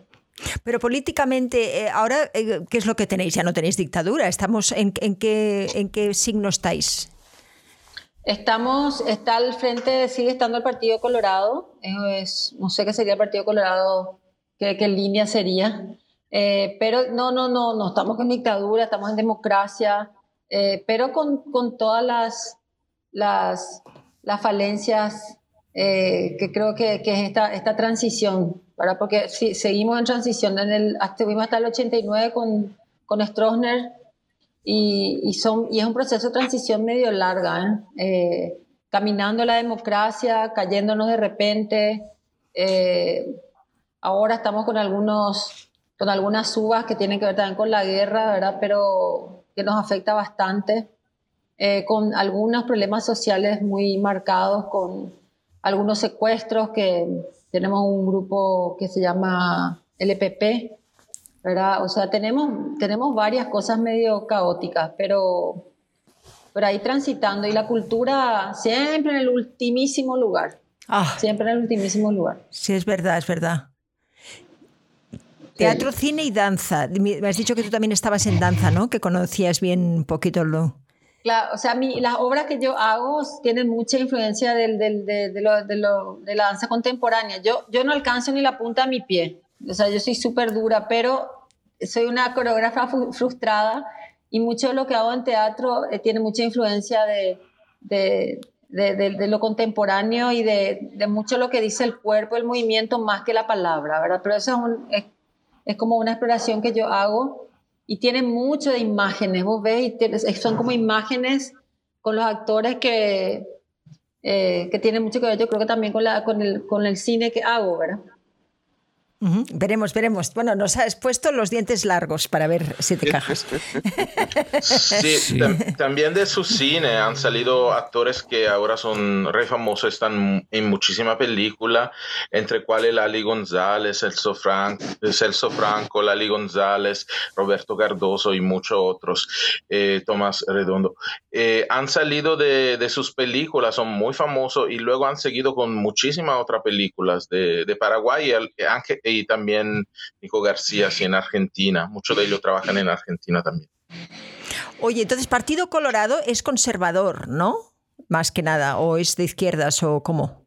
No, no, No, es conservador. Sí, sí, exactamente. Yo, no, yo soy medio burra con eso, pero creo que sí, así es. No, no, Sí. no, no es de izquierda. Que No, no, no. nosotros, para nosotros Colorado, rojo, vamos, son comunistas. Esto es no, como que- Colorado es cuando estás blushing. Esto es no. Sí, esto es ¿Sabes? Es como. eh, Es como estamos- te pones colorado, sí. Sí, embarrassed. Sí, Sí, exacto. Eh, exactamente. Así mismo. Acá hay do- dos partidos que son tradicionales, que está el Partido Colorado y el Partido Liberal, que fueron, eh, nacieron más o menos en la misma, en el mismo, la misma época, ¿verdad? Y que siempre fueron como muy rivales, ¿verdad? Y desde que Stroessner toma el poder en el 54, eh, él era del Partido Colorado, ¿verdad? Eh, y después está el Partido Revolucionario Febrerista como co- tercera línea de antigüedad, después surgen eh, Patria Querida, Encuentro Nacional, eh, después eh, de repente se unen las, la, la oposición, ¿verdad? Y así estamos. El cine, ¿El cine qué color tiene ahora? El cine, por lo menos el cine que nosotros hacemos, es totalmente apartidario. Nosotros luego somos muy, muy apolíticos, ¿verdad? Pero si tengo que ponerle un color, le voy a poner el verde de la esperanza, porque estamos transitando. Y, pues, el- y del verde de los dólares y de la plata que necesitamos. Estupendo, Tana. Bueno, pues Sabía que iba a ir por ese verde. ¿Sabéis que viene por el verde? ¿Sabías? Eh, mira, mira Show que, me the di- money. mira que dice Eli. a Eli, que es de Uruguay, pero que está en, en Sevilla, dice, a diferencia del Partido Colorado del Uruguay, que es de centro, izquierda y liberal, o sea, mismo nombre, pero nada que ver. Así mismo. Wow, mira, es, Así es como mismo. ca- cada vez que alguien dice que es peronista en Argentina, estoy como, eh, pero todos sois peronistas. ¿Qué tipo de peronista? ¿Sabes? sí. Es como... Es complicado es- ahí. Es, como comida, es como, eh, ¿sabes? Thai fusion, ¿sabes? Bueno, un abrazo muy grande, muchísimas gracias por este ratito Gracias de regalito. Gracias. Y, Gracias. y todo el mundo que está con nosotros, recuerde si no estás siguiendo nuestro canal en YouTube, que está por ahí, toca la campanita y mira la lista de reproducción donde puedes ver todas las entrevistas que tenemos. Y también los de Facebook, danos un like. Estamos intentando acercarnos a, a, a 10.000. ¿Sabes? Es que Tana tiene 15.000 seguidores en su página de Facebook. ¿lo he bien? Tana, muy bien. Ya, ya, ya. Y, y, y con Juan Carlos, que no puedes taguearle en Instagram. Ah, no. No, no, no. No tiene. Ah, no tiene. No, no. Decidí no. Decidiste no. Mientras, Yo Insta- mientras escribo, no, porque mi cabeza Sí. tiene que estar en otra cosa. o sea, Sí, sí, que es difícil, es difícil ¿eh? hacer las dos cosas. Es que son, son como cosas diferentes, ¿no? El Y él tiene, que enviar, él tiene que enviarse su, su mismo un, un- un email cada día con las páginas que ha escrito. O sea, eso es- de todas las maneras que puedes hacerlo, ¿sabes? Ya, es que yo no puedo imaginar el dolor. El- Sí, sí, qué dolor, qué dolor. Esto... Y que te llamen encima para decirte, oye, te- 3.000, ah, no, pues nada. ¿Cómo? ¿Cómo? ¿Sabes? Es como que, Ya, ya, pero ya. si esto es mío, ¿no? Así mismo fue. Oh. Increíble. Qué horror. Ya, la pero gente, es, es curioso. Puede, ¿no? es curi- pero es curioso también como temáticamente es sobre el valor de algo que solo tiene valor de, para una persona. Exacto. No es como un niño o un coche O o, dinero, un reloj. sí. No, es, es papel con marcas encima Que nadie significa solo algo de una persona. ¿Sabes? Sí, es, sí. es curioso. ¿Sabes? Como algo puede tener tanto valor y la capacidad que puedes hacer otra. ¿Sabes? Otro, que- o- o- otro en vez de, Mm. Otro del en vez del original. original, sí, sí. Ya, ya, ya. Bueno, vámonos. Vamos. Sí, vamos. Besitos. Pues ya está. Y, eh, Gracias. Gracias a todos y Gracias a ustedes. Gracias, muchas gracias. Gracias, gracias, Doménico. Gracias, Cody Asunta. Gracias, América. Chao. Gracias. Chao. Gracias. Chao, chao. Chao, Ménico. Chao, Sunta. Chao, Scott. Chao. Hasta luego. Besitos. Chao, chao. Gracias. Chao. Pues ya que estamos. Ya está.